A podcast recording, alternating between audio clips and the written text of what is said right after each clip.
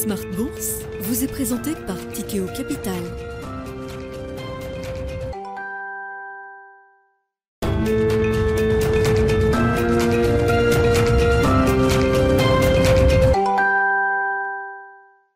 C'est reparti pour Smart Bourse, votre double dose quotidienne de marché en direct sur Bismart, chaque jour à la mi-journée, 12h30, 13h, et en fin d'après-midi, la grande édition pendant une heure à partir de 17h en direct, rediffusée à 20h sur Bismart TV, émission que vous retrouvez chaque jour en replay sur bismart.fr et en podcast sur l'ensemble de vos plateformes. Au sommaire de cette édition ce soir, les résultats microéconomiques qui viennent nourrir les investisseurs. On entre dans une séquence intense de publication de résultats et de chiffres d'activité pour les grandes entreprises américaine et européenne. Parmi les faits marquants du jour, on peut noter dans la consommation de base, Coca-Cola qui a relevé ses objectifs financiers. PepsiCo avait fait de même, il y a euh, quelques jours euh, maintenant. Dans la consommation un peu plus discrétionnaire, on notera euh, également dans les mid-cap européennes et françaises Interparfum qui a relevé là aussi ses objectifs financiers pour le reste de son exercice. Et puis dans la partie industrielle et technologique, on notera les investisseurs qui saluent la publication de Air Liquide, par exemple, à Paris, ou encore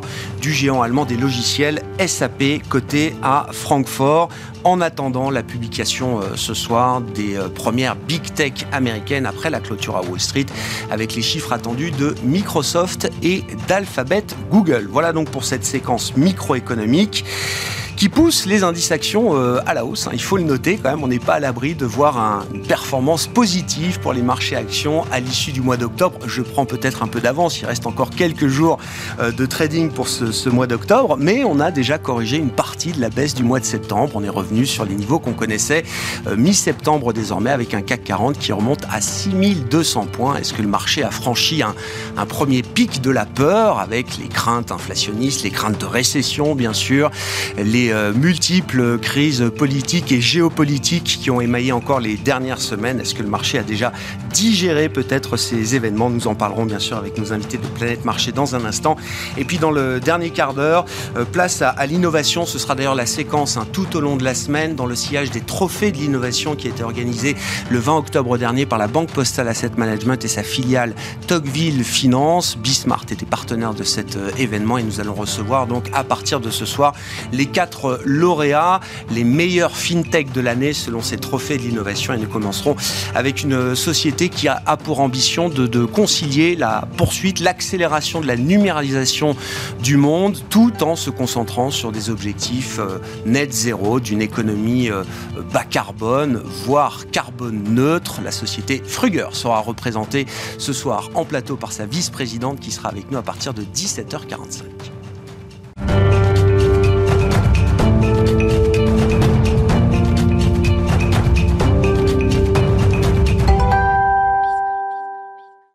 Mais d'abord, les infos clés du jour en cette fin de séance en Europe. Tendance, mon ami, chaque soir à 17h avec vous, Alix Nguyen. Les actions ont envie de monter et le prouvent à nouveau aujourd'hui avec une nette hausse à l'arrivée ce soir pour la Bourse de Paris. Le CAC accélère, emporté par Wall Street. Le marché accueille chaleureusement le repli euh, mensuel des prix de l'immobilier aux États-Unis, le plus marqué depuis 2009. Euh, le marché digère aussi les publications d'entreprises, alors qu'elles battent leur plein. L'entrée en scène des GAFAM ce soir est attendue de pied ferme. Après clôture de Wall Street, Alphabet et Microsoft se prêteront à l'exercice. Euh, Meta suivra demain. Et puis jeudi, ce sera au tour d'Amazon et Apple. Pour l'heure, Coca-Cola, General Motors et UPS progresse grâce à des résultats supérieurs à ceux euh, des analystes et 3M en revanche, dont les résultats ont déçu, recule. Parmi les enquêtes du jour, on notera le climat des affaires en Allemagne qui recule légèrement au mois d'octobre. Il est en légère baisse par rapport à septembre, mais il est resté au-dessus du consensus. L'indice calculé par l'Institut IFO s'est établi à 84,3 après 84,4.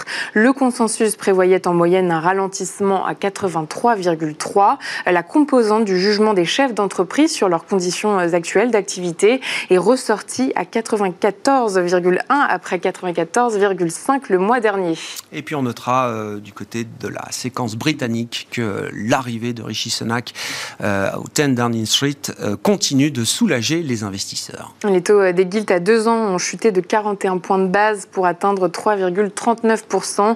Mais la crise qu'a traversé le Royaume-Uni a profondément marqué le marché obligataire britannique. Les taux restent plus élevés qu'avant le début du mouvement de panique fin septembre. Les investisseurs apparaissent plus méfiants. Plus largement, le rendement de l'emprunt américain à 10 ans continue de se détendre. Ceux des obligations allemandes et françaises connaissent des variations similaires. Bon, si le marché salue la nomination de Sunak euh, à Londres, euh, les investisseurs restent inquiets dans le sillage des euh, conclusions du 20e congrès du Parti communiste chinois et on notera que le, yuan plonge à un nouveau plus bas historique contre le dollar. Malgré le soutien des banques publiques, le yuan ne parvient pas à se stabiliser. Il perd 15% cette année. Hier, sur le marché offshore, le dollar a atteint 7,36 yuan, un record. C'est sa troisième plus forte hausse journalière depuis 2015 et 2019. Et puis du côté des valeurs françaises qui font l'actualité euh, aujourd'hui dans cette séquence de publication de chiffres d'affaires et de résultats, Air Liquide termine en tête du CAC. Pour 2022, le spécialiste des gaz industriels a confirmé ses perspectives où la résultante de ventes qui ont progressé de 41,3% au troisième trimestre grâce notamment à la hausse des prix de l'énergie. On relève aussi le bon d'Interparfum pour 2022. Le créateur de parfums de luxe a relevé ses objectifs financiers après, là aussi, des ventes en progression. A contrario, Rémi Cointreau recule. Le groupe de spiritueux prévoit un ralentissement de la croissance de ses ventes et de ses bénéfices avec un retour à la normale en matière de consommation après deux années exceptionnelles. Et puis, euh, Seb Progress, le fabricant de petits électroménagers, a pourtant euh, abaissé ses prévisions de chiffre d'affaires et de marge opérationnelle du fait d'un net repli de ses ventes au troisième trimestre sur ses principaux marchés en Europe. Tendance, mon ami, chaque soir à 17h, les infos clés de marché avec Alix Nguyen dans Smart Bourse sur Bismart.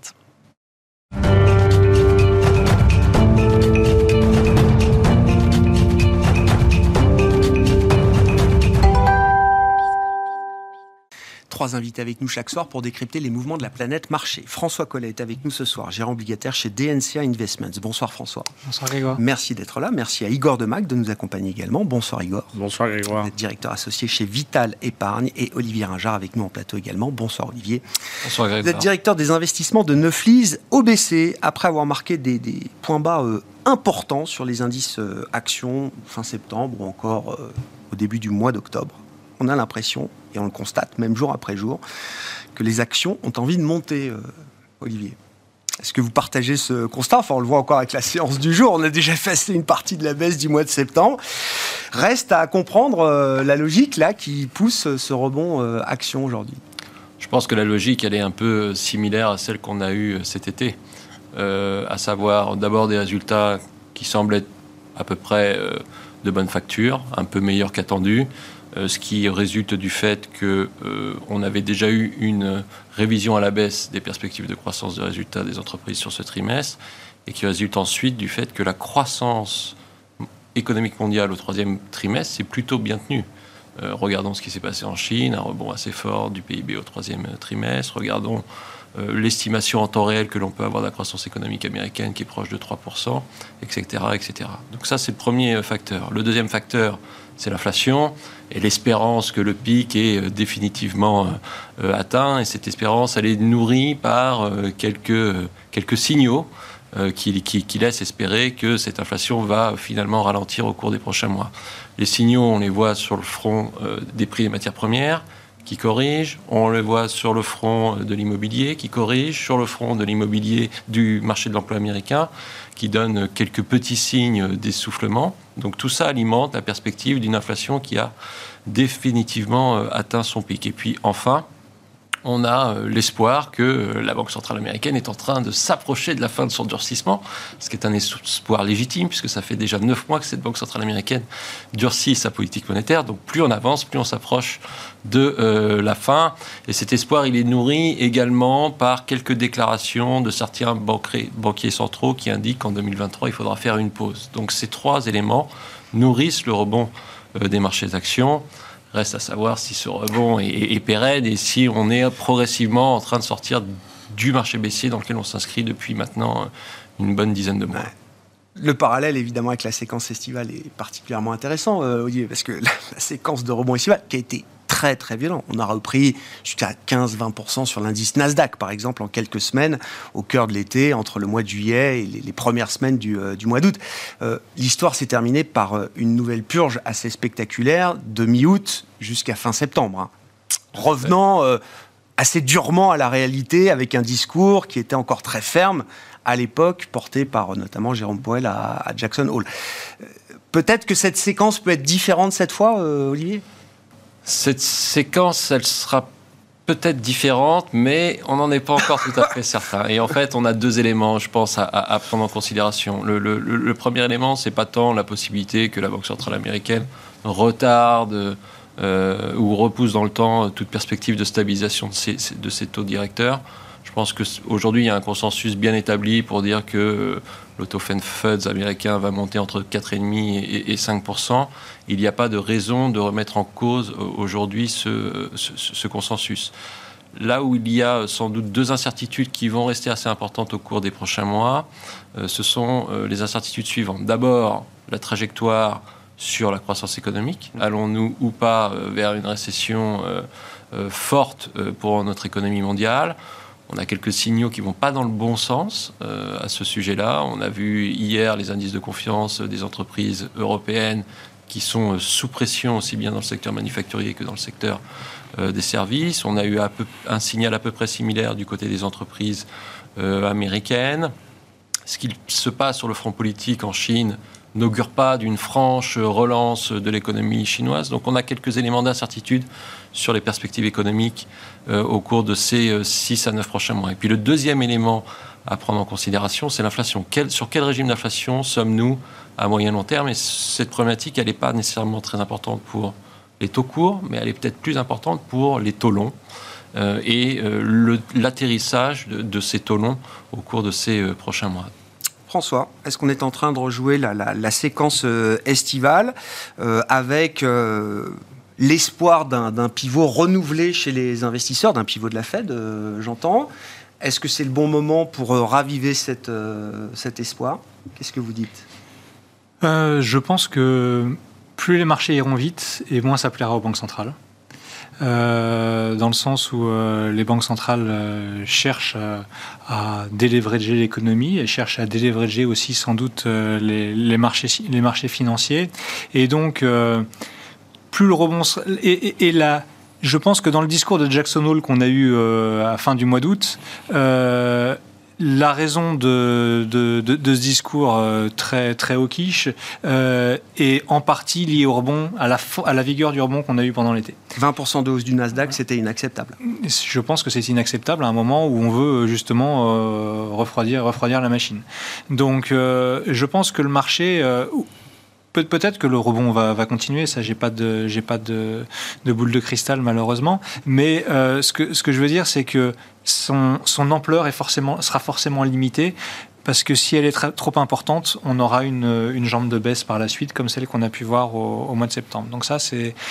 Et, de manière générale, même quand on verra le pivot de la Fed et qu'on verra cette... Euh, poindre cette récession effectivement euh, euh, arriver et donc euh, potentiellement des, des diminution de taux directeurs. Euh, je pense pas qu'il faille espérer. on est tous hein, dans la finance à espérer des forts rebonds comme on a eu après 2008, comme on a eu après 2020, des rebonds spectaculaires. Mais non, je pense pas que les indices actions par rapport à leur point bas soit, soit à même de prendre, de prendre 50% en 18 mois, comme ce qu'on a pu voir euh, euh, lors des, des, précédentes crises. Donc il faudra s'attendre. Peut-être la fin du bear market, oui, mais est-ce que c'est le début d'un spectaculaire rebond? J'en suis pas sûr. Qu'est-ce qui définit pour vous le pivot et du point de vue du marché obligataire, hein, qui est votre, votre univers d'investissement, euh, François? Qu'est-ce que Qu'est-ce qu'on met derrière ce concept de, pivot qui semble quand même très important pour les mmh. investisseurs? C'est sûr que le pivot de la Fed sera, sera un élément, euh, peut-être pas déclencheur du rallye, mais en tout cas qui arrêtera ce. Vous en parlez au futur, c'est pas inconditionnel, c'est un futur. Ça arrivera un jour, hein, forcément. La, Fed un jour rebaissera ses taux d'intérêt. Euh, on s'est dit pendant les années que la BCE ne les remonterait pas, mais on voit bien qu'on ne peut pas il euh, n'y a, pas de vérité qui reste inscrite dans le marbre. Euh, et donc, euh, ce, ce, pivot de la Fed, il interviendra pour deux raisons possibles. La première, c'est une augmentation, quoi, c'est un ralentissement économique euh, important, une augmentation du taux de chômage qui, euh, qui donnera les prémices d'un ralentissement de l'inflation euh, endogène, hein, pas de l'inflation importée. Mmh. ça, ça pourrait, ça pourrait effectivement permettre d'avoir ce, pivot, une augmentation du taux de chômage. Et le deuxième, ce serait ben, un, incident de crédit sur, sur le marché, sur les marchés financiers. Alors, incident de crédit, ça veut dire une une grosse institution financière qui se retrouve dans une situation, dans une situation délicate. Ça veut dire, euh, euh, on a vu au Royaume-Uni un incident de crédit hein, sur, les fonds, euh, sur les fonds bah de mais un incident de crédit aux États-Unis. Domestique, local. Local. Le, dollar, c'est ma monnaie, c'est votre problème. La Fed est tournée vers le local, elle n'est pas tournée vers les problèmes qu'il peut y avoir outre-Manche, ou outre-Atlantique ou de l'autre côté du Pacifique si, on exclut, alors euh, impossible de timer un événement de crédit euh, évidemment, mais euh, si, l'idée c'est effectivement une, récession aux États-Unis qui amènerait la Fed à changer de discours, voire à renverser effectivement la course de sa politique monétaire, on est le combien? On est le 24 octobre ou 25 octobre. Quelle idée du timing on a pour un pivot de la Fed aujourd'hui? On est bien balisé jusqu'à la, jusqu'à la fin de, jusqu'à la fin de l'année et encore euh, sur, la, sur la première réunion de l'année prochaine. 75 BP euh, semble être euh, acquis pour, pour la semaine prochaine. le marché a, a, vu un début de pivot la semaine vendredi dernier quand un article du Wall Street Journal nous a dit que la Fed ferait sans doute 50 BP en gros hein, quand on lit entre les lignes au, mois de décembre. Mais c'est déjà ce qui était anticipé par le marché, donc je ne pense pas que ce soit un, un pivot. C'est normal que quand on se rapproche de 4%, euh, la Fed commence à ralentir un petit peu le rythme. Hein. Euh, oui, parce que sinon on est sûr d'aller droit dans le mur. Ça veut dire qu'on monte les taux un peu moins fort, mais, on, continue, de les monter. Exactement, exactement. Donc euh, oui, on aura, on aura sans doute un, une pause de, la Fed. Est-ce qu'elle interviendra euh, lors de la première réunion de l'année, lors de la deuxième réunion de l'année? Euh, Je pense qu'on navigue tous à vue, la Fed y compris navigue à vue. 75 BP, c'est dans le marbre pour la semaine prochaine. Le base, le, case scénario pour, euh, pour la réunion du 14 décembre, c'est 50 BP, mais on ne peut pas exclure 75 BP en décembre encore, ou 25 BP. Et 5% de taux terminal, on on peut avoir une conviction euh, un peu élevée par rapport à cette idée-là euh, aujourd'hui ou ça reste fragile euh, on, peut s'arrêter à 4,25 c'est possible qu'on s'arrête euh, qu'on s'arrête à 4,25 euh, en fin d'année. Euh, on pourra continuer faire une pause et on, pourra continuer peut-être en, janvier. Elle est à janvier-février, elle est à 4,50. Faire une pause et puis peut-être reprendre, reprendre, si nécessaire. reprendre si nécessaire. Vraiment, on, y va à tâtons. Il y a quelque chose de moins linéaire là désormais. Ce sera moins linéaire, c'est certain. la Fed bouge ses taux directeurs en fonction d'un taux neutre qu'elle ne connaît pas a priori, en fonction d'un taux de chômage d'équilibre qu'elle ne connaît pas non plus a, priori. Euh, on verra a posteriori l'impact qu'on a eu sur, sur le marché et donc effectivement on navigue, la Fed navigue à vue et il faudra voir ces signes de ralentissement. Igor, votre analyse, vos commentaires. On peut repartir des marchés actions, hein, euh, là aussi. Hein, euh, après 10, euh, 12 mois de correction généralisée sur l'ensemble des grandes classes d'actifs, est-ce que pour un investisseur, un gestionnaire de patrimoine, est-ce qu'il y a quand même déjà un univers d'opportunités qui s'ouvre aujourd'hui? Bien, je pense que l'attention des investisseurs, c'était savoir si après cette hausse de taux inédite aux, États-Unis, 300 hein, points de base en, six mois, euh, et aussi le début du relèvement des taux de la BCE, qui était un scénario euh, inimaginable, comment l'économie, les agents privés et publics ont réagi. Et euh, ce qui a été dit est vrai, c'est que la croissance économique ralentit, le FMI a revu en baisse ses hypothèses pour 2023, mais elles sont éminemment trop donc on est plutôt sur 1,8, 2 peut-être en 2023 au niveau mondial. Et les investisseurs se sont dit, bon, bah, le choc a été euh, plus ou moins absorbé, les indices actions ont baissé, mais on regarde la volatilité des indices actions, elle a fait que doubler, alors que sur les taux, on est plutôt à x3 sur le move, et puis les indices euh, e-trax crossover ont quand même été multipliés par 3 en termes de spread. Donc, c'est un recalage de l'environnement monétaire, donc c'est douloureux. Donc il y, y, a des phases de baisse, après des phases de, qu'on appelle de relief, où euh, on a envie d'acheter parce que ça a beaucoup baissé. Hmm. Puis il y a les niveaux de valorisation, on les c'est un peu difficile aujourd'hui de dire, voilà, c'est terminé la phase de correction de valorisation, mais en tout cas en Europe, euh, par rapport aux moyennes 5 ans, disons, sur les PE prospectives de 12 mois, et puis aussi aux États-Unis, où il y a quand même une petite décote qui s'est ouverte, on peut commencer à regarder, et puis je parle même pas des secteurs value euh, dont on a commenté les niveaux de valorisation quasiment historiques. Alors après, la récession est très différente de 2008-2011, c'est que c'est une récession, le risque pour moi, c'est euh, un peu comme ce qui se passe sur le moral des ménages, c'est que ça s'effrite tout le temps un petit peu. C'est une espèce de, de, bear récession qui entraîne un bear market un peu permanent parce qu'on n'arrive pas à faire baisser l'inflation mm. en dessous de 4. Parce que bon, passer de 8 à 2 en 6 mois, c'est faire euh, une récession très violente. Et on voit bien en France, en fait, on a des mesures, par exemple, le bouclier tarifaire, c'est une mesure inflationniste. Ça, atténue euh, ce qu'on cherche à faire du point de vue monétaire. On compense une partie du choc. Euh, on n'a que 5 ou d'inflation en France, mais c'est parce qu'on a redonné du pouvoir d'achat. Donc il y a beaucoup de contre-objectifs, contre-mesures. Donc aujourd'hui, je partage, on n'est pas du tout sûr que on soit sorti d'une récession, qu'on puisse donner l'heure de la sortie, la profondeur, mais les marchés, bah, ils font leur euh, travail, c'est-à-dire qu'ils repricent le risque. Hmm. Ça, c'est euh, euh, éminemment efficient. Et je pense qu'il y a des conditions qui sont opportunes sur le crédit, par exemple, et sur certaines actions. Et puis, il y a quand même un gros chapeau, il ne faut pas oublier, pour que le marché remonte vraiment, il faut que la situation en Ukraine prenne un autre tournant. Donc, si vous avez un cessez-le-feu ou, entre guillemets, la paix, là, le marché, il loue, entre guillemets, il met de côté un, un chapeau de risque qui revient de manière permanente. Donc ce qui s'est passé en septembre, c'est que tout était un peu paroxystique et on sait que les marchés, c'est la dérivée seconde. Ce qu'on disait mm. sur les taux, euh, si on passe de 75 à 50, on, augmente toujours, mais on augmente moins. Donc la vitesse de, pénibilité du coût monétaire euh, s'atténue. Donc on est quand même dans une phase où euh, on entend aux États-Unis des discours sur les taux, des discours sur une solution diplomatique. Donc tout ça fait que on s'est imposé énormément d'obstacles dans la croissance, voulu ou, contraint. Euh, et donc aujourd'hui, bah, pour avoir un monde qui continue à croître avec un peu plus d'inflation qu'avant, bah, il faut desserrer un peu toutes ces contraintes. Et je hmm. pense que c'est ce que espère aujourd'hui le marché euh, dans cette phase de, de, remontée, avec des résultats qui sont euh, globalement bons. Il y a des déceptions, des profit warnings, et puis il y a aussi des sociétés qui publient bien. Donc c'est un marché où on peut travailler, mais en étant très sélectif toujours. Et puis euh, à mon avis, avec une vision quand même un peu longue, parce que à court terme, euh, bon, on peut aussi euh, la semaine prochaine, avec un événement un peu géopolitique ou une, erreur de trajectoire monétaire, repartir à moins 5, moins 10, les volatilités sont quand même assez élevées, donc ça peut aller dans un sens comme dans l'autre. Mais globalement, l'espoir, c'est que on, on, va desserrer quelques contraintes pour pas gripper et avoir ces accidents de crédit ou l'accident euh, de dette publique euh, en Angleterre, parce que ce que nous enseigne l'exemple anglais, c'est qu'il y a une grande fragilité du financement des États, en fait. D'abord parce que les taux sont, sont élevés, plus élevés qu'avant, et ensuite parce que c'est détenu dans des mains qui sont plus des mains qu'on peut contrôler et à qui on peut dire non, non, vendez pas, etc. Donc, euh, avec les soucis de liquidité qu'on a connus. Hmm. Justement, cette question de liquidité, comment on la surveille Quel est le niveau de, de stress d'ailleurs Enfin, on parle quand même de liquidité sur des marchés clés. Alors, il y a l'exemple euh, britannique, mais bon, le marché des treasuries, euh, visiblement, n'est pas à l'abri non plus d'un assèchement de la liquidité qu'on peut déjà euh, constater.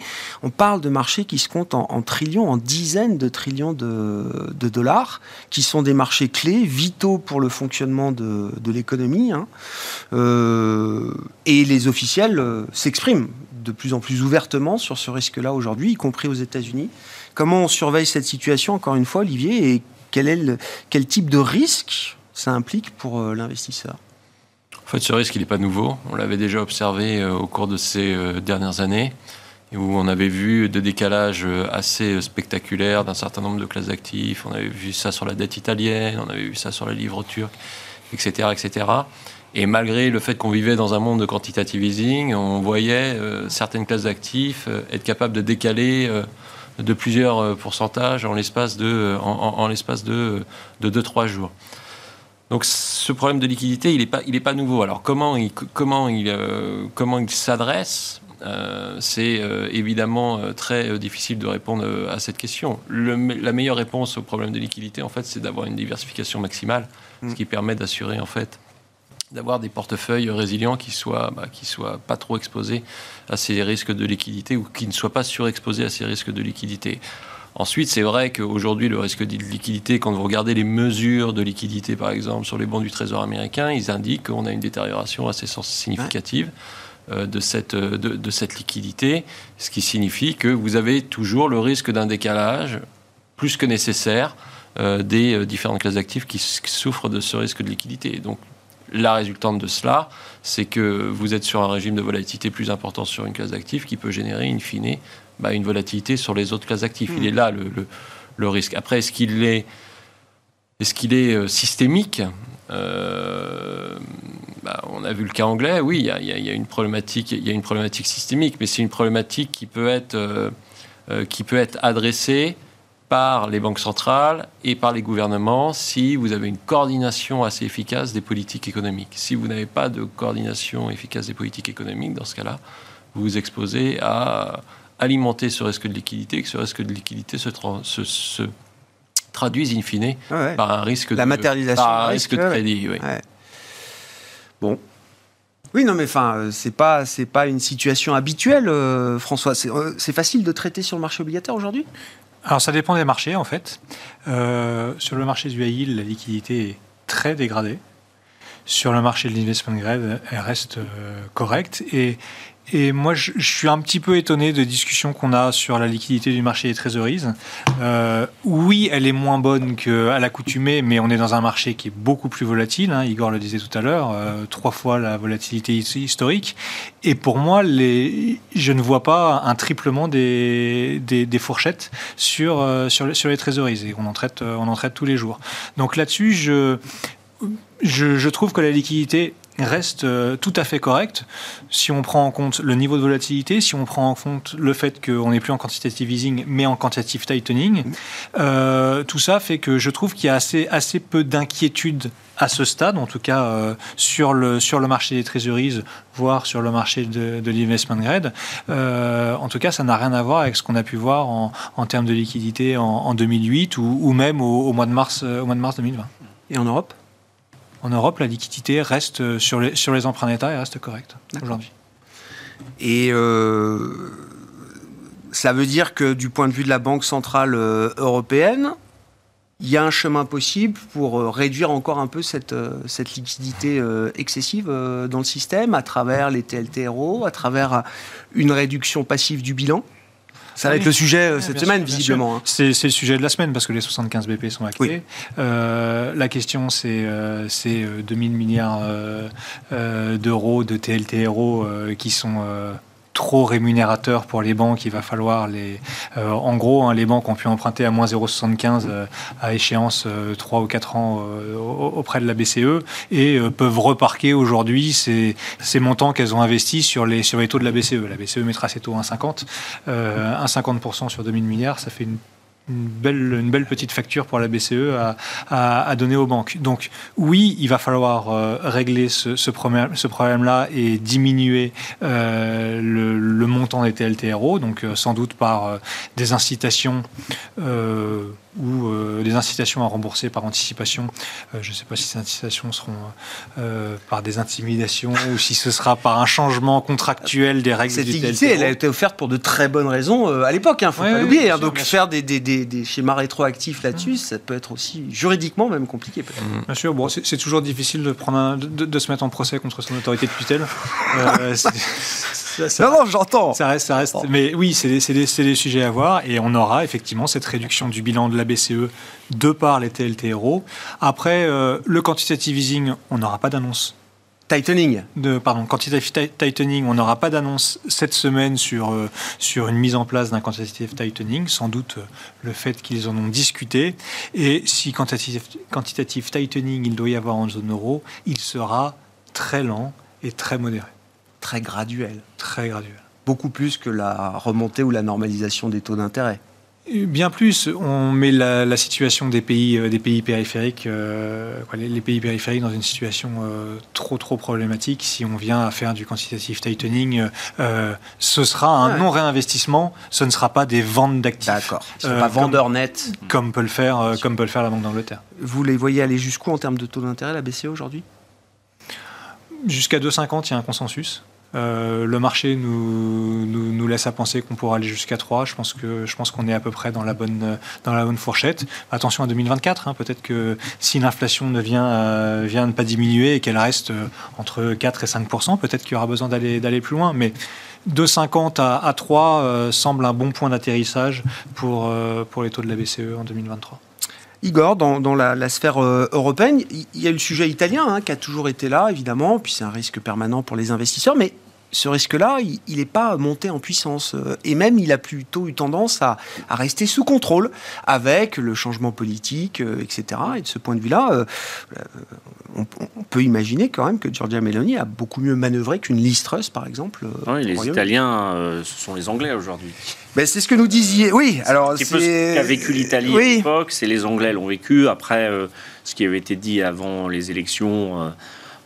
Euh, toujours pour faire un peu monter la sauce, mais quand on... C'est l'amalgame du The Economist, visiblement qui est assez mal passé en Italie. Euh, oui, mais pour revenir... Et au Royaume-Uni d'ailleurs, qui n'a pas aimé ouais. comparer l'Italie, je crois. Pour revenir sur le, gouvernement italien, il, est constitué évidemment de franges plus ou moins dures de la droite, mais ça reste une Italie du Nord industrielle. Pro-business Voilà, qui reste dans l'euro, qui euh, veut travailler. Et euh, même si l'euro a été beaucoup décrié, je pense que beaucoup de pays, dont la France, euh, peuvent aujourd'hui se dire heureusement qu'on a cette monnaie et qu'elle est quand même régulée, pilotée, parce que du point de vue budgétaire et puis même d'autres sujets européens, on est quand même très fragile. Sur les sujets de liquidité, tous ceux qui font la gestion savent qu'elle est bien meilleure quand tout monte et qu'on est en flux entrant que quand tout baisse et que les flux sortent. Ça, c'est pour toute classe d'actifs mais évidemment beaucoup plus pour les classes d'actifs illiquides, parce qu'on parle de trésorerie, de dette d'État européenne. Là, c'est quand même des classes d'actifs très très liquides. C'est les plus liquides au monde avec le, avec le monétaire, enfin le cash. Et puis euh, l'autre euh, sujet, c'est que quand tout baisse, tout se recorrèle un peu. Donc euh, toutes les classes d'actifs baissent un peu en même temps quand il y a un risque systémique qui se produit. Donc ça, c'est des sujets aujourd'hui, je pense qu'on les a un peu vécus, mais pas dans le même ordre que 2008 et 2011. Après, le sujet de dislocation de de l'Europe, il, existe, mais il s'est déplacé sur le sujet plutôt politique entre la France et l'Allemagne. Et là, on est au cœur de la construction de notre système euh, économique et monétaire. Euh, et puis, euh, ce que disait François est vrai, c'est que on ne peut pas laisser les taux d'intérêt des taux périphériques, enfin des pays qui sont un peu en souffrance en matière de dette, monter trop vite. Mais ce qui se passe, c'est qu'on le voit bien, c'est que les banques, elles n'ont pas besoin que les taux d'intérêt montent qu'on fasse du tightening pour restreindre l'octroi de crédit. On voit bien en France, en fait, euh, la hausse des taux, certes, elle est importante, mais elle serait supportable. Mais en fait, on n'octroie plus de crédit. Donc, on dit, euh, bah non, euh, vous n'avez pas assez de couverture de votre charge d'intérêt par le revenu. Donc, c'est des C'est la réglementation qui bloque. oui, oui, c'est des choses. un frein de ce point de vue-là. Je pense qu'en Europe, on pilote beaucoup plus graduellement parce que le système est beaucoup plus fragile. Ouais moins agile que le système américain où les capitaux circulent beaucoup plus, où les banques ne font pas autant le financement de l'économie qu'en Europe, où il y a le marché obligataire. Donc euh, on a aussi un conflit à notre périphérie. Donc c'est euh, des sujets, tout se mélange un petit peu euh, pour nous. Et donc le chemin est étroit avec beaucoup de conflits d'intérêts, d'objectifs à l'intérieur de la zone et aussi à l'extérieur de la zone. Sur l'énergie, gardez la parole. Igor, on a peut-être tous été frappés hier. Alors, c'est des prix spot de marché, effectivement. C'est passé un peu l'anecdote d'hier, mais on a vu quand même sur la référence néerlandaise du gaz naturel, pendant quelques heures, un prix négatif. Mais euh, voilà, il faut quand même le rappeler. Hein, euh. Oui, après. Alors qu'on est en train de mettre en place des mécanismes pour protéger les entreprises au-delà de 325 euros le mégawattheure, euh, mmh. etc., on est tombé en négatif hier sur le mégawattheure selon la référence néerlandaise. Est-ce qu'il faut imaginer un scénario où il y aurait un contre-choc énergétique très violent qui n'est pas du tout intégré bah, aujourd'hui. Le, le contre-choc énergétique qui peut venir d'un un choc économique très violent, ou alors d'une inondation sur le marché des hydrocarbures, que ce soit le gaz ou le pétrole, euh, d'offres. Bon, c'est pas tout à fait ce qu'on a sur, en tout cas, euh, les dernières décisions de l'OPEP. Euh, au niveau mondial, on ne peut pas se passer du pétrole et du gaz russe. Peut-être que de manière anecdotique, ponctuellement, parce qu'on a mis en place des mesures et qu'il y a des effets d'aubaine. Les stockages sont pleins aussi, voilà, j'explique. Hein, voilà, c'est comme la hausse des prix du gaz, il y avait beaucoup d'effets d'aubaine aussi mmh. avant. Donc euh, là, on vit les soirs en accéléré, donc je pense que c'est un peu difficile de faire un commentaire. Euh, c'est pas, c'est pas. moi, je suis pas des enseignements. Non, non mais, sur longue période, ce que je sais, c'est que on a un gros producteur d'hydrocarbures dont l'Europe euh, ne veut plus. qu'on doit réorganiser et que l'OPEP a réduit son nombre de barils produits. Donc, même si les États-Unis ont utilisé leur stock stratégique, le marché des hydrocarbures et de l'énergie globalement est très perturbé. Et donc, c'est jamais très bon parce que c'est la matière première reine, le pétrole. Donc, c'est celle qui dirige un peu toutes les autres un peu de, un peu de récession ici et là, euh, une Chine qui se garderait de relancer aussi agressivement qu'elle a pu le faire euh, au cours des derniers cycles et des dernières crises euh, économiques. je ne sais pas, est-ce qu'il y a un chemin possible pour un contre-choc énergétique majeur, Olivier? Bah, il, est, comme ça vient d'être dit, hein, je pense qu'il est difficile d'imaginer ce contre-choc énergétique. Euh, on voit que l'offre est contrainte. Euh, donc pour qu'il y ait contre-choc, soit on change les règles du jeu sur l'offre, ce qui est a priori euh, pas anticipable, soit vous avez un choc sur la demande qui est très puissant et dans ce cas-là, vous basculez dans un scénario de récession sévère. et aujourd'hui, on n'est pas sur le scénario de récession sévère. Le hmm. consensus n'est pas là-dessus. Il considère qu'aux États-Unis, on va ralentir peut-être avoir une petite euh, récession modérée et puis derrière réaccélérer. Et en Europe, on est sur une récession marquée, mais qui va durer un ou deux trimestres. Et derrière, l'économie européenne euh, rebondirait. Donc, il est difficile d'imaginer ce choc, euh, ce, contre-choc sur les prix de l'énergie au cours de ces, de ces prochains mois. Donc, partageait le, le constat, oui aussi, d'accord. Bon, très bien. Euh, je voulais qu'on dise un mot, euh, peut-être des, des, ouais, des publications. Alors, je, je, reprends avec vous, euh, Igor. C'est la séquence GAFAM traditionnelle qui s'ouvre. les GAFAM n'ont jamais déçus sur leurs earnings, sur leurs résultats. La question boursière, euh, elle se traite euh, à part, euh, avec des niveaux de valorisation, d'ailleurs, qui se sont dégonflés. Est-ce que les niveaux de valorisation sont suffisamment dégonflés? C'est une première question. Et est-ce que maintenant le risque porte sur les résultats de ces, de ces entreprises? Ah, il y a toujours un risque, et on l'a vu sur Netflix, qui a enchaîné un mauvais trimestre, elle a un très bon, Tesla qui peut décevoir. Donc c'est pas le GAFAM, pas dans les GAFAM, Tesla, mais enfin, il est assimilé au GAFAM en termes de perception de valorisation. Je pense que la, purge n'est pas terminée parce que quand on regarde le Nasdaq qui passe de 4 000 à 16 000 en passant, enfin, en, baissant à 11 000, euh, on voit bien qu'il y a des écarts de valorisation qui sont très très importants encore entre les secteurs les moins chers et puis ces secteurs-là. Après, c'est des secteurs euh, et des entreprises qui sont rentables. Donc, elles doivent rentrer dans une forme de normalisation avec des taux qui montent normalisation des méthodes de valorisation. On peut plus dire, euh, on peut payer 50 euh, fois des résultats si le chemin de croissance n'est plus aussi certain. Et on l'a bien vu, il peut être incertain. Enfin, je reprends Netflix, mais mmh. on va voir après. Microsoft, c'est pas la même euh, GAFAM que euh, euh, Meta ou Google ou j'allais dire Amazon. Amazon, on est, on est dans une GAFAM, mais qui a un métier très concret, hein, c'est de la logistique de, colis. Hmm. Donc je pense que c'est des bons indicateurs de l'économie aussi, il ne faut pas oublier ça. Euh, comme FedEx l'était. FedEx, ils sont aussi liés aux GAFAM, hein, parce qu'ils sont, entre guillemets, dans la chaîne logistique mondiale. Hein. UPS n'a pas envoyé tout à fait le même message que FedEx, hein, d'ailleurs. C'est intéressant, mais... Euh, oui, mais après... Il y a peut-être aussi du spécifique FedEx dans le... Oui, puis dans la consommation, euh, bon, Adidas déçoit, LVMH, le luxe, on pouvait, s'attendre, en fait parce que les flux de voyageurs n'ont quand même pas repris, mais les résultats sont là. Donc, bon, c'est difficile. On, on, vit vraiment un moment, je trouve, qui est assez difficile à commenter parce que c'est tout le monde tire un peu dans tous les sens. Donc euh, attendons de faire euh, une, vraie saison de résultats. Et je pense qu'il y a quand même un peu de baisse euh, en perspective sur le Nasdaq si les taux continuent de monter, parce que c'est vraiment une corrélation inverse avec les taux d'intérêt, les valorisations de ces sociétés, comme l'immobilier d'ailleurs. Pas pour les mêmes raisons, parce que l'immobilier, ah c'est parce qu'on le finance avec la dette, mais parce que là, il y a une relation théorique entre un PE élevé et puis des taux d'intérêt bas. Hmm. Bon, petit tour de table en matière d'investissement. Euh, François, alors dans l'univers euh, obligataire, euh, qu'est-ce qui a changé dans le positionnement d'Alpha Bonds, peut-être, le fonds que vous gérez chez DNCA ces, dernières semaines, ces derniers mois Et quelle est la stratégie désormais, enfin désormais, c'est peut-être toujours la même, hein, mais la, stratégie pour la suite? Alors, on est passé d'une exposition à la remontée des rendements euh, on a clôturé notre exposition à la remontée ah. ça c'est déjà une, une, bonne chose.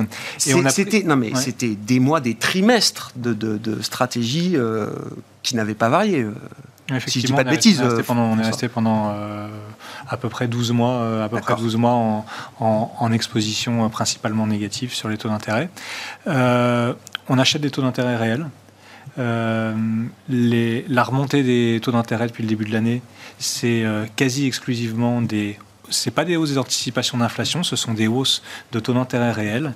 Et, et, quand on voit que sur des, sur des échéances à, à 10 ans, on est euh, proche de 2% aux États-Unis, par exemple, ça veut dire quoi? Ça veut dire la Fed est assez claire. Elle nous dit je vais avoir une politique monétaire restrictive. Contrairement à il y a deux ans, elle nous dit je vais être très, très accommodant.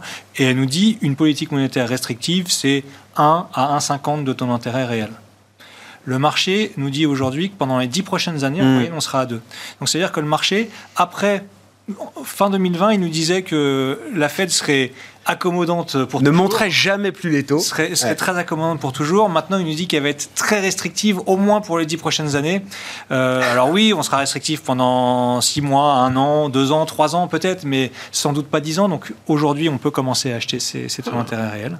Euh, sur le, le, crédit à yield, pour nous, ça reste, ça, ça reste encore trop tôt. Trop d'incertitudes sur la, sur la macroéconomie. Euh... Les rendements qu'on observe sont pas suffisants pour déclencher une, décision bah, euh, d'investissement Acheter un rendement à 6% sur une obligation à, à deux ans, euh, oui, effectivement, on peut faire, on peut faire 12% euh, sur les deux prochaines années euh, si, si j'ai pas de défaut. Et, euh, et c'est vrai qu'aujourd'hui, la probabilité qu'on ait une récession forte existe. Et, euh, et, quand vous avez des faux, euh, c'est pas, vous perdez pas euh, juste ah votre bah rendement. Hein. Oui, oui. C'est-à-dire que c'est moins 50% ou moins 70% que, que, vous faites. Je suis beaucoup plus à l'aise à acheter une entreprise investment grade à 10 ans, aux alentours de 5%. Alors certes, c'est un petit peu plus bas, mais j'ai 5% par an assuré pendant 10 ans. Euh, avec une qualité, de la visibilité sur ma qualité de crédit. Euh, se pose aussi la question, quand on investit sur une obligation à 2 ans à 6%, euh, si tout se normalise, bah, dans deux ans, euh, à quel niveau je vais pouvoir réinvestir. Et si c'est pour réinvestir sur des niveaux de 1-2%, euh, finalement, il aura peut-être été préférable d'acheter l'obligation à, à, 10 ans à, à 5% de rémunération. Euh, voilà, donc nous, c'est plutôt ce vers quoi on, s'oriente aujourd'hui. Toujours d'une préférence pour les, pays émergents qui sont, qui sont mieux gérés budgétairement que les pays développés. Euh, on l'a bien vu, hein, l'Italie est mieux gérée que, le Royaume-Uni aujourd'hui. Euh, c'est un peu pareil entre pays émergents et pays développés. Et euh, on peut spécifier un peu les émergents ou, Oui, bien sûr, bien sûr. bien sûr. Est-ce qu'ils sont tous mieux gérés que les pays développés ou s'il y a quand même des, des fragiles à nouveau? Oui. Il y a dix ans, on parlait des fragiles five. Alors c'est mm -hmm. peut-être plus les mêmes d'ailleurs aujourd'hui. C'est plus les mêmes. Mais... C'est plus les mêmes. Oui, c'est ça. Euh, ça qui est intéressant. L'Afrique du Sud qui, ouais. qui, qui, pouvait en faire partie a une très belle exécution budgétaire euh, et, et, une banque centrale qui, euh, qui, qui est tout à fait crédible aujourd'hui. Alors oui, on va éviter la Turquie. Euh, oui, on va éviter euh, pas mal, euh, pas mal, euh, pas mal de pays, de pays africains également. Mais en Amérique du Sud, on a, on a des choses intéressantes à, à faire. en Afrique du Sud également. Et puis les meilleurs élèves de, des pays de l'Est qui, qui sont quand même au sein de l'Union européenne et qui bénéficient du parapluie européen logique d'investissement, le, positionnement aujourd'hui euh, pour, pour les clients de Neuflis OBC, euh, Olivier? On a, toujours du, cash dans les, portefeuilles, on surpondère toujours les actifs euh, monétaires, on sous-pondère euh, les actions et euh, les actifs obligataires, mais on est dans la logique ou dans la stratégie de redéployer du, risque au cours des six, six prochains mois. Ce qui retient un peu notre, notre attention pour les prochaines semaines, ça sera tout de même le risque d'une matérialisation d'un risque de récession qui génère de nouveau pas mal de volatilité euh, sur tous les actifs risqués, donc aussi bien sur la partie euh, crédit, en particulier sur le high yield, où il ne semble pas que le risque de récession soit pleinement euh, pricé, mm. mais également sur la partie action, où on n'est pas persuadé qu'on soit encore totalement sorti, du, sorti du marché baissier et en conséquence de quoi on, on, reste, on reste encore plutôt prudent à court terme. Même si c'est la récession la plus attendue de l'histoire, il euh, y a encore des poches où euh, le message n'est pas passé euh, pleinement. Il suffit, non, non, mais... non, mais... il suffit de voir. C'est vrai que c'est la réception la plus attendue. c'est vous-même qui le disiez. Ouais, c'est la plus provoquée, en tout cas. C'est la plus, ouais. Et potentiellement la plus souhaitée, mais il faut toujours faire attention. Euh, euh, ah ouais. avec ce que l'on souhaite. Mais au-delà de ça, si les risques d'excès quand la récession arrive sont encore possibles. Prenons le, le, marché américain. On se traite à 16 fois les PE, on est autour de la moyenne historique. On n'a pas l'impression qu'on price réellement une récession euh, sur le marché américain. Hmm. Dans la gestion patrimoniale, qu'est-ce qui vous intéresse pour vos clients, Igor? Bah, Ce qui est difficile, c'est que quand on regarde ce qui a marché cette année et qu'on parle aux clients, on leur dit bah, il fallait avoir des actions brésiliennes, des actions turques, du Real, de la lire turque, du dollar. Donc pour un investisseur européen euh, ou d'Île-de-France, c'est vrai que euh, il faut toujours se rappeler aussi que quand on investit, ça dépend euh, de l'enveloppe de risque qu'on a, du fonds avec la volatilité, du profil de risque du client. Donc aujourd'hui, c'était vraiment très très difficile de faire de la performance. Moi, je partage l'idée qu'il faut toujours avoir du cash parce que dans ces phases-là, euh, cash is king. Hein, euh, ça permet toujours de saisir les opportunités. Le principe, c'est de jamais sortir complètement des marchés actions parce que ah, on, a beaucoup de mal à, y revenir. Donc, c'est faire évoluer, aller pour les fonds prudents entre 15 et 30 parce qu'il y a quand même des opportunités et que l'investissement action, ça reste quand même un investissement, investissement de long terme. C'est un actif à duration longue. Après le crédit, je partage ce qui a été dit. On a envie d'y aller, donc on met des petites pointes, mais euh, on ne connaît pas en fait véritablement le taux de défaut de cette récession. Comme on n'arrive pas à en définir les contours, on n'arrive pas à se dire, euh, tiens, finalement, ça ne sera pas du tout les défauts de 2008-2011, qui est le scénario central. Hein, puisqu'on on se méfie un peu du playbook historique dans bah, cette euh, situation. On n'est pas à l'aise, et puis euh, on a vu qu'avec l'exemple anglais, on n'est pas complètement exempt d'un risque financier sur une certaine classe d'actifs. Donc, c'est vrai que ça s'est ouvert. Euh, moi, à titre personnel, je pense qu'il vaut mieux avoir une action à fort dividende en étant actionnaire plutôt que créancier, surtout dans les phases d'inflation.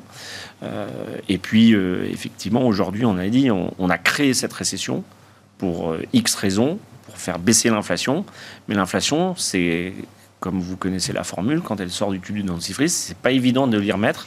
Donc un régime d'inflation à 2, c'est pas le même qu'à 4 donc les taux et les solutions d'investissement. Mais je reste quand même convaincu sur le marché action, il y a des choses à faire, notamment en Europe, qui est un marché complètement détruit en, termes de valorisation et d'estime de la part des investisseurs. Et on restera sur cette idée-là avec le beau rebond, encore aujourd'hui, des actions euh, européennes, puisqu'on a gagné quasiment 2% sur, euh, sur le CAC et plus d'un demi pour cent sur l'Eurostock 50. Merci beaucoup, messieurs. Merci d'avoir été les invités de Planète Marché ce soir dans Smart Bourse sur Bismart.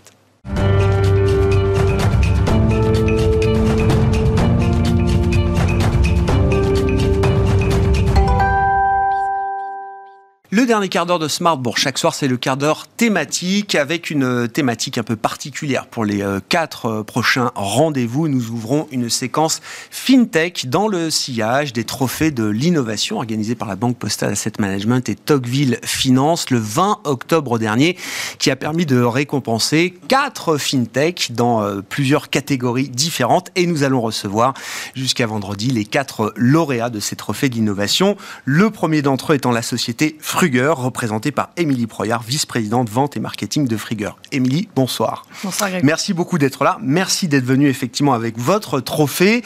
Euh, vous avez été récompensé euh, avec un autre candidat qui viendra d'ailleurs ex aequo dans la catégorie meilleur fintech ISR de l'année 2022 euh, à l'issue de ces, ces trophées de, de l'innovation. Fruger, alors qui s'attelle à une tâche titanesque, la grande question étant de savoir est-ce qu'on peut concilier la poursuite de la numérisation du monde euh, ou de la digitalisation de nos économies, tout en tenant l'objectif d'une économie euh, low carbone, bas carbone, voire net zéro selon les objectifs qu'on se fixe à des horizons 2050 par exemple euh, aujourd'hui. C'est dans cette idée-là que Fruger est né, Émilie. Oui, tout à fait. Euh, l'innovation fait partie de nos vies. Donc, euh, l'idée, c'est plutôt qu'elle devienne au service euh, de la planète et pas l'inverse. et on a vraiment beaucoup, beaucoup de, techniciens dans ce monde qui sont capables de renverser la donne et de prendre en compte l'empreinte du numérique, spécifiquement sur bah, effectivement l'empreinte environnementale, le carbone, euh, l'eau, l'énergie, mais aussi tous les aspects sociaux, l'accessibilité, l'inclusion. C'est des valeurs très fortes euh, chez Fruger euh, qu'on aime à porter, puisque quand on pense bilan, on pense injonction, on pense obligation légale, on croit fort que les obligations vont arriver non pas que sur le carbone, mais bientôt sur d'autres types d'énergie et aussi sur les aspects sociaux. Et on pense aussi que les réglementations extra-financières vont arriver spécifiquement sur le numérique. Donc c'est cette vision qui, euh, a amené euh, les cofondateurs de, de à, créer euh, un outil dédié à, trouver des solutions. Mm. Euh, donc la première, la première étape, c'est la mesure. On ne peut pas s'améliorer sans mesurer. Donc pour tout ce qui existe déjà en digital, et Dieu sait qu'il y a beaucoup, beaucoup de sites qui existent, on va proposer de mesurer, de proposer finalement un bilan RSE euh, qui va couvrir euh, bah, tous ces critères et qui va donner un score. Et basé sur ce score, on va aider nos clients à s'améliorer avec des recommandations qui sont présentes directement dans la plateforme pour agir maintenant et tout de suite c'est pas très compliqué à faire puisqu'on mm. s'en est jamais occupé auparavant. Alors c'était ça ma question. Le numérique s'est senti un peu trop à l'écart de ces sujets jusqu'à présent, euh, Émilie? Oui, effectivement, il y a une thématique sobriété hein, qui est portée par le gouvernement euh, et puis plus précisément, là, ces dernières semaines, vous l'avez euh, vous l'avez relayé, une sobriété numérique. Donc, on est plusieurs acteurs dans des entreprises du numérique à avoir signé une charte spécifique du numérique responsable et de la sobriété. Et avec d'autres acteurs à impact, impact, on a souhaité aller plus vite, plus fort, et on a lancé un manifeste, un accord collectif. Et on invite toutes les entreprises à nous rejoindre dans cette démarche. Un accord autour de, de, de la réduction de l'empreinte des pages web un accord de moins 1,5 mégaoctets pour les pages web. Alors c'est le clin d'œil au 1,5 degré qui est l'objectif de trajectoire carbone euh, CO2 émissions recommandé par le GIEC évidemment pour, pour nos économies. Donc là c'est l'idée, c'est qu'il faut baisser la charge d'une page web de 1,5 mégaoctets, c'est ça, voilà, euh, et donc une pourquoi c'est un sujet? Alors pourquoi c'est un sujet? Euh, En fait, depuis les accords de Paris, euh, on est en, obésité numérique. Hein. Le poids d'une page a pris 335% d'après euh, nos calculs. Et bah, le numérique ne va cesser de grossir. Hein, d'après une, une, étude danoise, d'ici à 2030, l'impact du numérique sur l'environnement va peser plus de 50%. Ouais. Donc on, continue de consommer de la data, du digital, et c'est tout ça un peu invisible finalement, on s'en rend pas compte, euh, sauf que ça a un coût euh, sur nos terminaux, nos réseaux, euh, tous les data centers qui consomment cette data, qui consomment de l'énergie, bah, ça, va, ça va induire ensuite ben, un impact conséquent sur l'environnement. Il y a une relation directe entre le mégaoctet et le, gramme de carbone qu'on émet. Euh. Oui, exactement, parce que quand vous utilisez votre terminal, votre, votre téléphone, votre ordinateur, il consomme de l'électricité. Il a été fabriqué avec euh, des minerais, euh, des métaux rares. Euh, et euh, c'est des, kilos de métaux euh, rares, de minerais et de l'eau qui a été utilisée. Et en fait, on va, par son utilisation effrénée, accélérer son obsolescence. On, en est où de l'éveil sur ce sujet-là? Encore une fois, et votre métier, effectivement, de, mesurer, d'accompagner les entreprises du numérique vers une meilleure performance, une meilleure efficacité, à travers déjà une, mesure de leur empreinte carbone, hein, si je résume les choses simplement. Jusqu'où on mesure l'empreinte carbone de ces, de ces entreprises du, du numérique? Et quand on fait ce travail-là, comme vous le faites chez Fruger, qu'est-ce qu'on découvre? Dans, dans, le, la sphère des gros émetteurs de carbone aujourd'hui, évidemment, on a tous les yeux braqués alors vers, des secteurs très bien identifiés qui font la une des médias toute la journée, mm. du transport en passant par la production de matériaux, de ciment, de, bâtiments, etc., tout ce qu'on veut. Quand on regarde le numérique comparé à ces, ces pôles d'émissions euh, carbone, c'est quoi la, la, la, perspective qu'on peut mettre? Alors, euh, en, en, termes de carbone, euh, le numérique, c'est 4% de l'empreinte carbone c'est euh, autant que l'aviation civile, pour vous donner une comparaison. Alors, on compare un scope 1 sur l'aviation civile avec un scope 3 sur le numérique. D'accord. L'aviation civile, quand on parle de 4% des, émissions de carbone, ça ne va être que euh, bah, l'avion qui consomme euh, en vol. Après, toutes les personnes qui viennent à l'aéroport, etc., et qui sont aussi, qui, émettent mmh. voilà, des, émissions, c'est pas calculé dans ces 4%. en revanche, voilà, le numérique, c'est 4% des émissions de carbone sur un scope 3, c'est-à-dire jusqu'à l'utilisateur final qui est en train d'utiliser son téléphone consommer sa batterie, consommer son terminal qui va au final euh, euh, devoir être renouvelé de manière euh, plus rapide que s'il avait été utilisé de manière plus sobre. Donc à la fois d'un point de vue personnel, peut-être moins utiliser son téléphone, se mettre en Wi-Fi, mais après d'un point de vue aussi de construction des sites web, l'éco-conception des sites web. Et pour répondre à votre question d'introduction, c'est ça, c'est comment on conçoit des sites qui soient sobres et finalement, c'est ce qu'on permet de faire euh, au-delà de la plateforme euh, Frugger, c'est d'accompagner euh, avec toute une, une, série de services autour de l'éco-conception. Et ça passe par quoi alors, Émilie? Enfin, C'est moins d'affichage, par exemple, sur une page Alors déjà, c'est se poser la question des trois U. Est-ce que cette page est utile utilisable et utilisée? On peut se poser la même question des fonctionnalités. Souvent, on a une super idée de fonctionnalité, puis finalement, elle n'est pas très utilisée. Donc déjà, se poser cette question-là, des 3 U, ça aide déjà beaucoup à ce niveau-là, avant de concevoir. Et, là, on peut supprimer beaucoup de choses. Et là, on commence à supprimer pas mal de choses.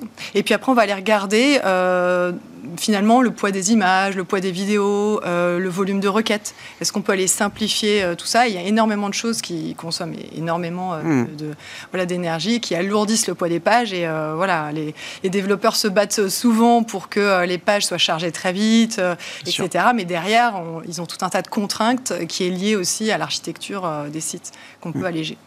Où est-ce que vous en êtes de votre euh, développement euh, chez Fruger là? Quel est le, le, plan de marche euh, à ce stade pour la société que vous représentez, Émilie?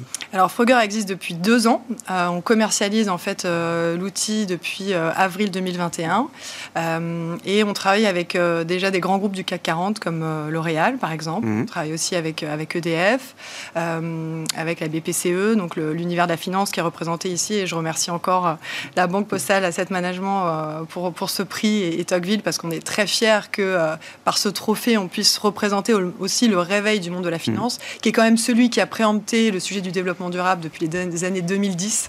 On lui a demandé de le faire. Hein. On, a mis beaucoup de, responsabilités sur la finance. non, mais vous avez parce que finalement, entre les liens de facteurs de production et les événements climatiques et sociaux, euh, on s'est vite rendu compte qu'on allait avoir un petit souci. Mm. Donc finalement, euh, que, le monde de la finance et le régulateur poussent dans cette direction, bon, on en est ravis. et ce, ce prix est un exemple et effectivement, on a des, clients dans, ce milieu-là qui se réveillent, qui se réveillent très vite. Euh, on, a, on, a, on travaille par exemple en lancement là, avec Crédit Mutuel Arkea. Euh, c'est des gens très engagés qui sont déjà allés très loin euh, dans tout ce qu'ils pouvaient aller chercher en termes d'éco-conception. et puis avec qui on va aller travailler aussi sur des ateliers de sensibilisation en interne, de la formation numérique responsable, la prise de conscience. La, la sensibilisation finalement reste quand même notre premier job euh, en termes de numérique responsable. Il n'y a que par la sensibilisation qu'après on arrive à engager euh, pour mesurer et s'améliorer. La nouvelle génération en est consciente. Autant les pionniers du web, il y a 10 voire 20 ans, avaient sans doute pas cette dimension euh, en tête personne à l'époque. Ceux qui se lancent aujourd'hui dans une solution numérique digitale, ils ont cette, euh, cette dimension euh, d'efficacité euh, énergétique native dans leur, dans leur modèle, dans leur façon de concevoir justement le, produit et la solution Alors, je pourrais pas dire encore trop peu. Je pourrais pas dire pour tous, mais en tout cas chez nos clients, on travaille beaucoup avec des directions techniques, des DSI, mm. avec, avec des CTO.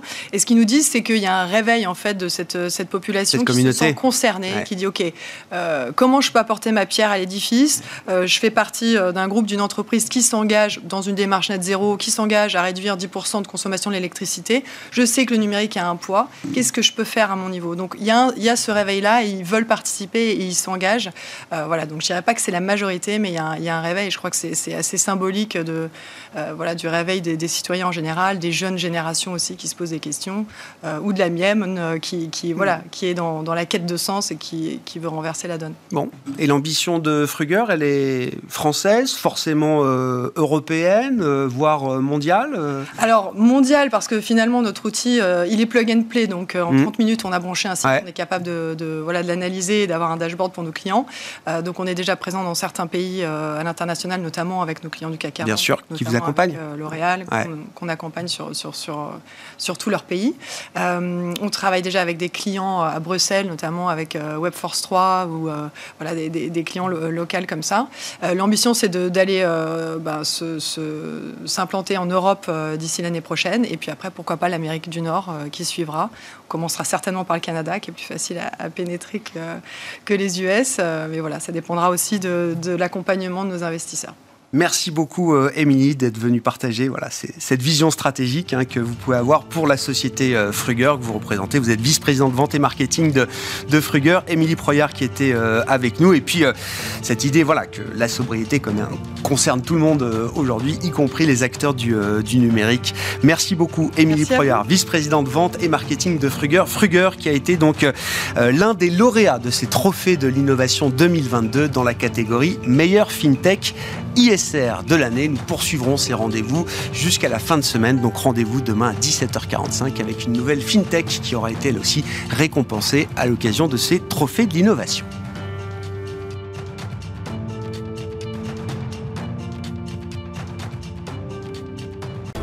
Smart Bourse vous a été présenté par Tikeo Capital.